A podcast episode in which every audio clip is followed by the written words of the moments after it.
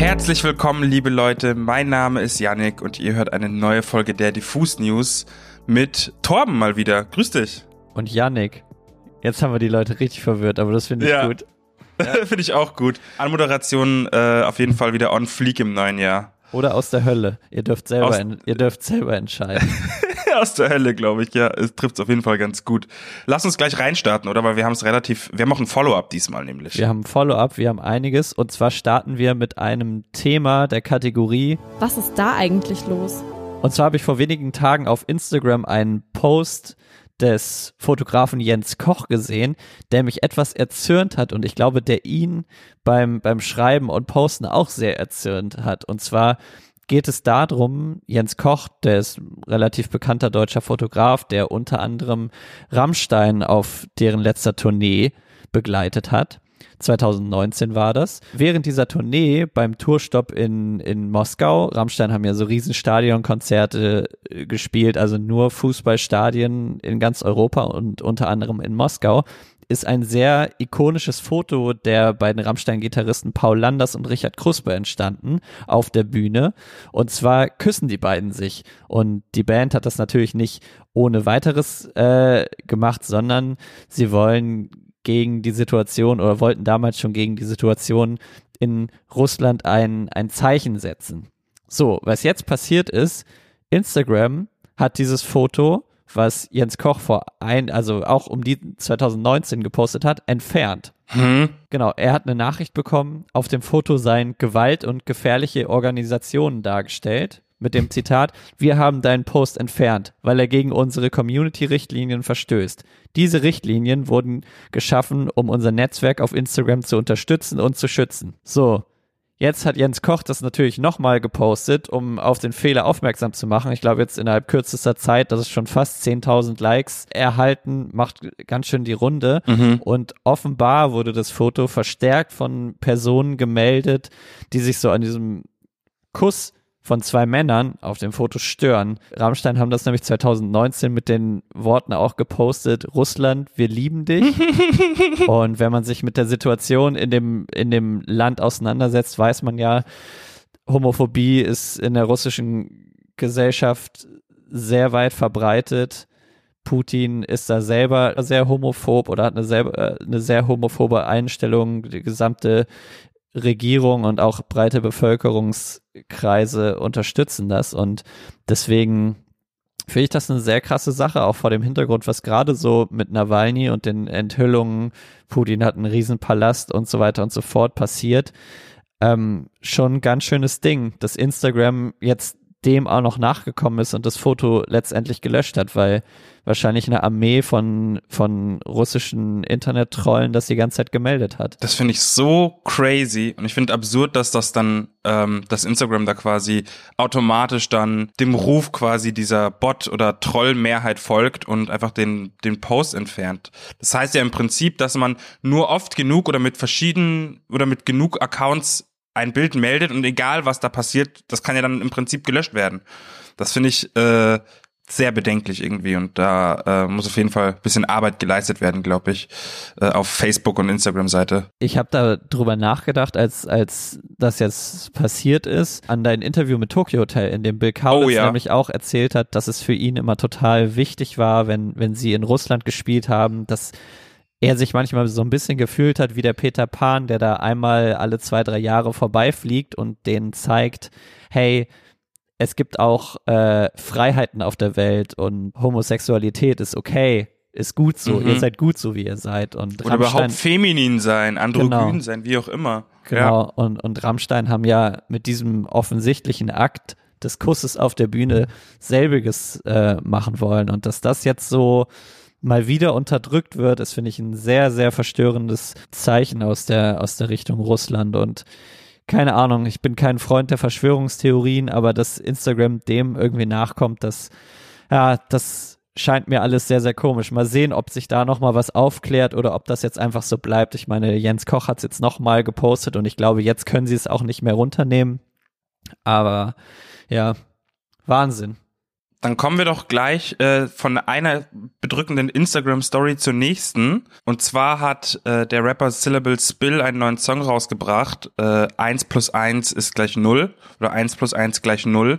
Und wir haben ja in der Vergangenheit schon über Syllable Spill berichtet, äh, der irgendwie einen Kampf gegen Rassismus führt und den auch sehr aktiv auf Instagram betreibt und immer wieder von der Plattform selbst Steine in den Weg gelegt bekommt. Also das äh, ist, geht jetzt mittlerweile so weit, wenn ihr in der Suchleiste auf Instagram einfach den Namen von Syllable Spill eingebt, dann ähm, werden erstmal drei, vier Fan-Accounts gezeigt und dann sein Account. Seine Posts verlieren an Traction. Ja, er wird, er wird stark eingeschränkt, ne? Also er wird mit richtig stark Reichweite. eingeschränkt. Ja. Genau, Reichweite wird richtig stark eingeschränkt.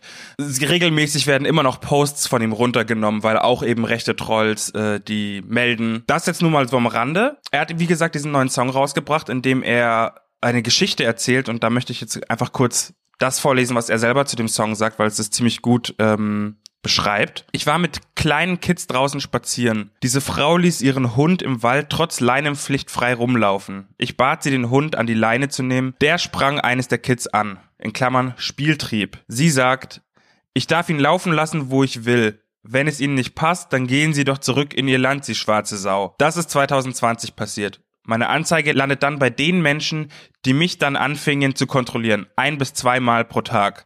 Naja, wenigstens hatten sie mir von Anfang an gesagt. Sie tun sich keinen Gefallen mit der Anzeige. Im Song rede ich darüber.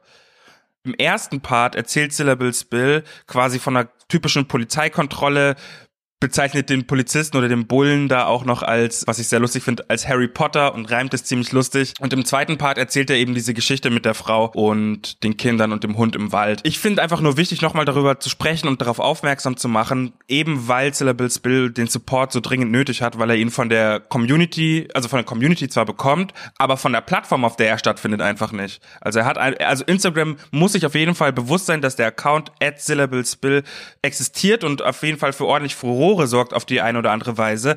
Aber anscheinend ist da noch kein Beauftragter irgendwie hingegangen und hat sich das mal näher angeschaut, um, um den Account vielleicht sogar ein bisschen zu schützen, wenn er ins Fadenkreuz von rechten Trollen äh, gerät.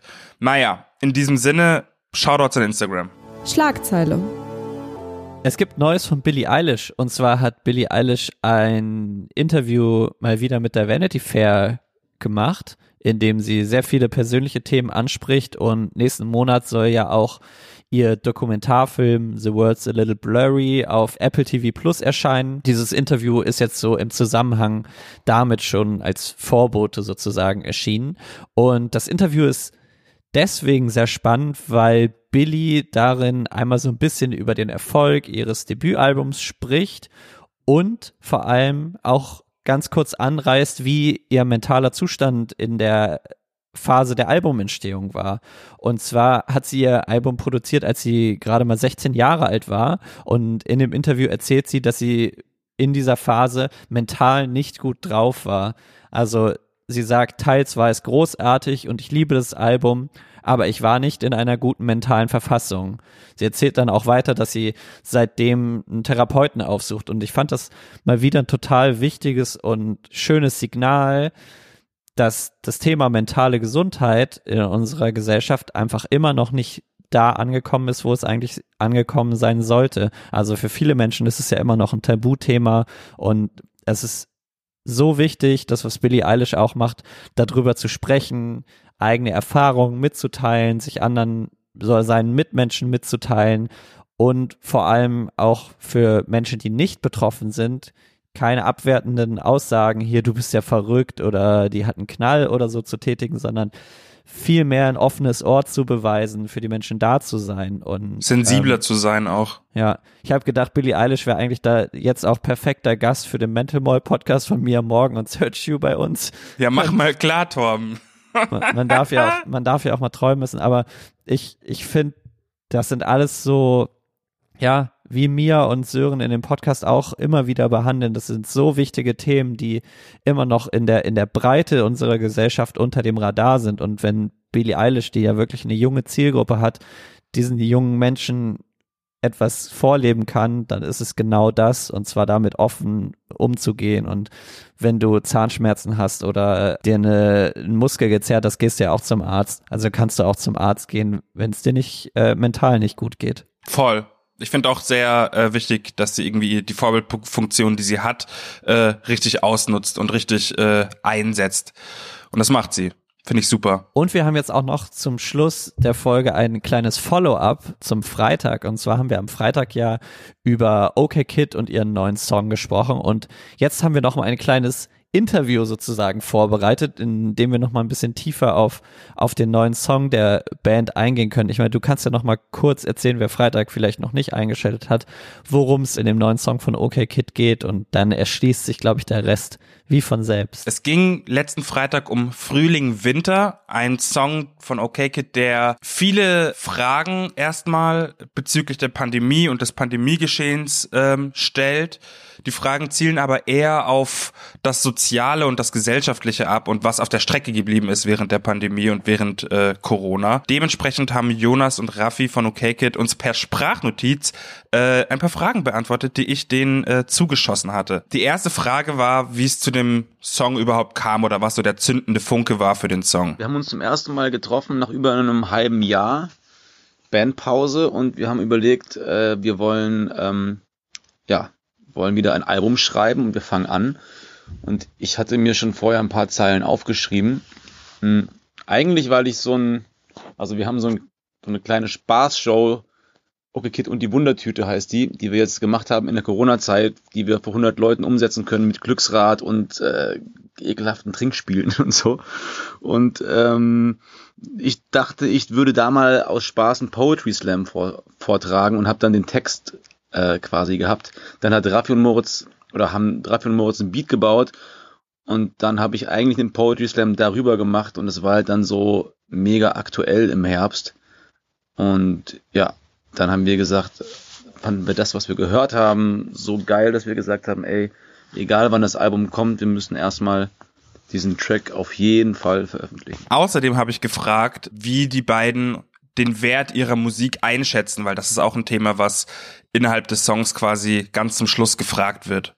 Wie viel ist die Musik überhaupt wert? Was ist das überhaupt wert, was ich mache? Also die Frage nach dem Wert von Musik für einen selber ist natürlich ist eine sehr philosophische Frage, würde ich sagen. Und ähm, das muss, glaube ich, jeder für sich selber irgendwie beantworten. Aber ich glaube, für uns als Band ist Musik halt unsere Grundlage sozusagen. Und wir haben ja bewusst auch den Weg gewählt, Jobs gecancelt, äh, quasi einen in Anführungsstrichen normalen Lifestyle eingetauscht gegen äh, ein Leben, was schon auf Musik basiert oder dem Schaffen von Musik und dem Auftreten und so weiter. Und von daher würde ich sagen, für uns hat Musik den Wert eines, äh, also das ist unsere Grundlage sozusagen, auf der wir leben so und gerade in einer Zeit wie jetzt, wo das halt wegfällt, da hat man schon manchmal das Gefühl, dass einem so der Boden unter den Füßen weggezogen wird, ne? Weil keine Ahnung, wir, wir leben von Musik, wir leben für Musik so und wir sind da auch nicht so leidenschaftlich oder so, sondern auch ganz pragmatisch, ne? So, uns macht das Spaß, äh, wir können das, oder das ist das Einzige, was, was wir glauben, was wir einigermaßen okay können, so und wenn man das nicht ausüben kann, dann äh, wird es schwierig. Auch wenn man eine, eine Band ist wie wir, die, würde ich jetzt sagen, 80 Prozent auf jeden Fall mit Live-Gigs Geld verdient und davon leben wir. Das ist unsere Grundexistenz. Und das können wir halt seit März 2020 nicht ausüben. Dann ist natürlich, fragt man sich schon nach dem Wert gerade, was der Job eigentlich wert ist in einer Zeit, wo man eigentlich den Job nicht ausüben kann. Außerdem habe ich natürlich gefragt, äh, wie der Song zustande gekommen ist und vor allen Dingen das monumentale Video davon. Also als wir den Song angefangen haben zu schreiben, da gab es eigentlich nur dieses Grundgerüst von diesem Beat was ich mega nice fand, um darauf zu rappen so. Und irgendwann, glaube ich, Raffi, warst du das und hast gemeint, ey, da fehlt noch irgendwas, ich will noch irgendeinen Part da hinten dran machen. Dann hat das Raffi mit Moritz zusammen gemacht und dann ist daraus so ein ganz diffuses Gefühl entstanden. Ich wusste selbst nicht, ist es die Apokalypse oder ist es die Hoffnung? Ähm, und selbst beim Videodreh wussten wir noch nicht, wie es genau enden, ähm, wie es enden wird. Und wir kamen bei dem Dreh auf die Gedanken, ähm, dass wir dort die Klamotten von den Darstellerinnen hinlegen und den Grabstein auch noch und den Trauerkranz und ähm, das ist eigentlich die Interpretation sein kann, es ist eher Apokalypse, es ist vorbei, wenn sich nicht krass was ändert, wird Kultur, so wie wir sie lieben, sterben. Der Konzertsaal ist leer und wenn das so weitergeht, dann ist auch irgendwann einfach die Bühne leer. So, es bedingt sich ja alles gegenseitig so. Was auch wichtig in dem, in dem Song für die Message ist, ist, glaube ich, dass Corona die Medienagenda so krass dominiert hat, dass ganz viele Themen unter den Teppich gefallen sind, die aber trotzdem noch da sind in der Gesellschaft. Wie zum Beispiel, ne, wird ja auch über den Terroranschlag in Hanau, der wird angesprochen, genauso wie Black Lives Matter. So, was, was lernt eine Gesellschaft daraus? Man darf nicht aufhören, weiter daran zu arbeiten und weiter